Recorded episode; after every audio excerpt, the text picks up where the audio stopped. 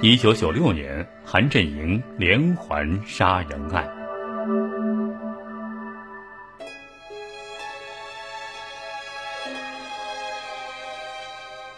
咱们上期说到，这个被湖南警方逮住的韩振营，一九七四年生，小学二年级文化，是河南省镇平县彭营乡西王庄村人。虽然文化不高，可是啊，多次进出监狱，多次因为抢劫、盗窃被关到监狱，被关进看守所，一直到一九九五年六月十九号，又因为抢劫、盗窃被公安局抓住，但是后来在当地一家医院治病的时候。趁人不备，在凌晨逃跑了。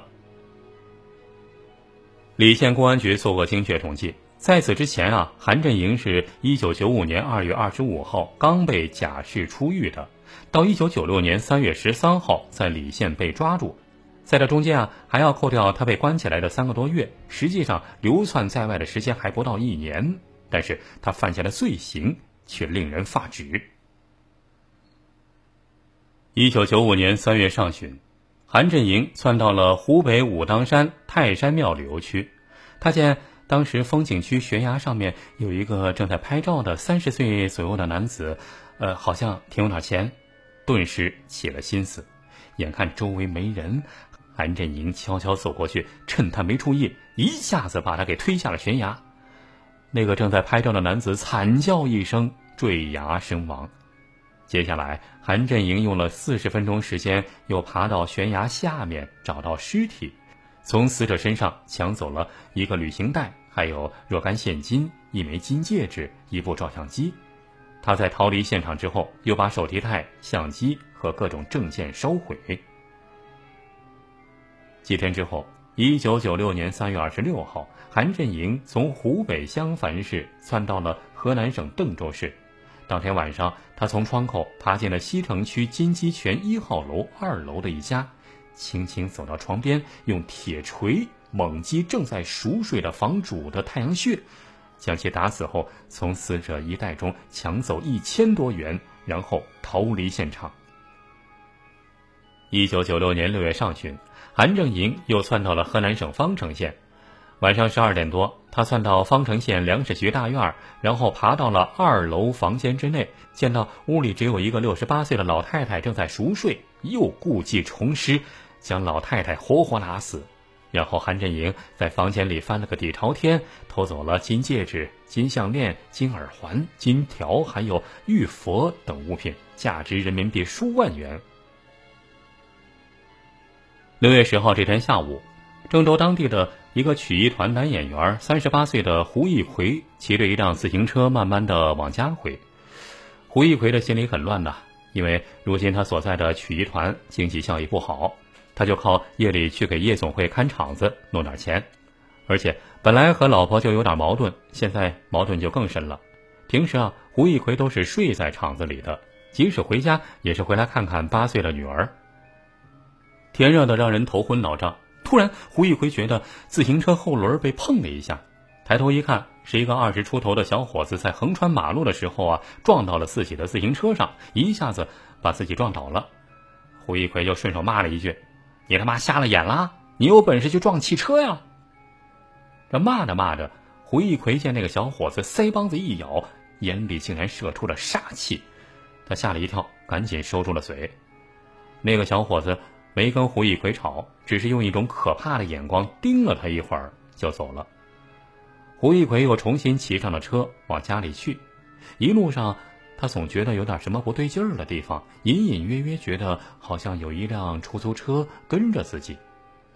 胡一奎回到家，吃过了饭，又喝了二两酒，人也累了，就回到房间早早的躺下睡了。可他不知道，其实。韩振营一直悄悄的跟着他。当天凌晨两点多钟，韩振营怀揣一把铁锤，悄悄的来到了胡一奎的曲艺团宿舍的楼下。他白天撞倒了胡一奎以后，见胡一奎打扮不俗，看上去像个有钱人。当时胡一奎气冲冲的骂他，他并不是不在意，而是怕在街上和胡一奎吵起来，被人家记住了模样，于是他就先溜走了。喊了一辆出租车，悄悄的跟上了胡一奎，然后躲到一边，偷偷的观察胡一奎上楼进屋。凌晨两点的时候，他悄悄的爬进了胡一奎的房间。当时胡一奎正在熟睡，韩振营走过去，掏出铁锤，毫不犹豫的朝胡一奎头上砸过去。胡一奎顿时就不明不白的当了冤死鬼。接着，韩振营又来到了隔壁房间，这里是胡一奎妻子和女儿睡的房间，里面母女俩也正睡得正香。韩振营是如法炮制，又举起铁锤，杀死了母女二人。接着，韩振营把房间里里里外外翻了个底朝天，最后，他发现了一包用塑料包包好的钱。搞完这些之后，他有点累了，从容的来到客厅里坐下来，打开了胡一奎家的冰箱，拿了一瓶饮料，坐在沙发上慢慢的喝了起来。然后又毫不犹豫的拿起了在茶几上的香烟抽了起来，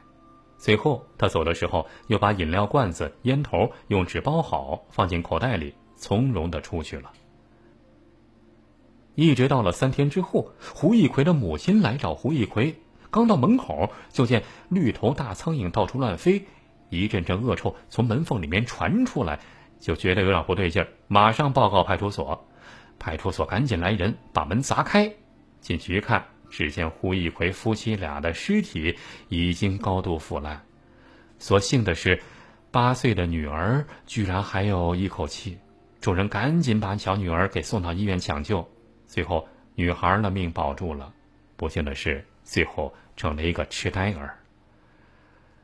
这个案件之惨烈，顿时震惊了郑州市，也震惊了全国。正当当地警方组织警力侦查此案，到处寻找线索的时候，韩振营却早已逃之夭夭了。为了核实韩振营所交代的罪行，李县警方很快成立了一个由四名办案经验丰富的干警组成的核查组。三月二十二号，核查组从当地出发，去湖北的公安、沙市、襄樊，河南的邓州、南阳，再去陕西方向而去。据韩振营交代啊，他曾经在赵艳霞家里的夹墙里藏了二十七个死者的身份证，还有一笔巨款和几根金条。核查组的人来到赵艳霞家里，做通了思想工作以后，又自己动手拆房子，人人弄得一身灰，终于核查了案情。由于这个韩振营啊没有什么文化，再加上他到处流窜作案，又是一口气交代了这么多一连串的案子，这就给核查组的工作带来了很大困难。据他交代啊，一九九五年十二月三十号，他来到湖北省沙市，当天晚上十二点左右，他在沙市汽车站附近买好了一把铁锤，然后通过爬树爬上了当地医疗管理局的二楼值班室。趁值班的一个王老汉熟睡之机，用锤子将其砸死，盗走了现金一千多元。在核查这个案件的时候，当地说已经找不到资料了。最后，核查组想方设法才找到原始资料，核实了犯罪过程。还有前面说过的韩振营在九五年初啊，在武当山杀害一名游客的案件。核查组到武当山公安局核查的时候，因为基层几个派出所的人都换了两茬儿问谁也不知道这事儿。核查组第二次来到武当山，才终于找到了原来的派出所所长，查实了此案属实。还有，据韩振营交代，一九九五年九月二十六号，他在湖北襄樊把一个人用铁锤砸成重伤，但是具体作案地点也说不清楚。核查组又来到了襄樊，但也是找不到资料。于是啊，就只好在当地十多个派出所一个个查问，最后终于在一个派出所找到了当时处理这个案子的管段民警，并找到了当时被韩振营打断的锤子和韩振营逃跑时丢掉的鞋子，以及被伤害的当地的一名女职工。截止到一九九六年五月十五号，共查证案件三十三起，已查证确认二十三起。其中杀人案就有十七起，共杀死二十二人，杀伤十人。这简直是一个令人震惊的数字。虽然最后公安机关查证说是他杀了二十一个人，但是韩振营自己不肯承认这个数字，他居然还有点骄傲的声称说，他其实杀了一百多人。真的是这样吗？韩振营又如何是成为一个杀人不眨眼的恶魔呢？这中间又发生过哪些故事呢？咱们下期再说。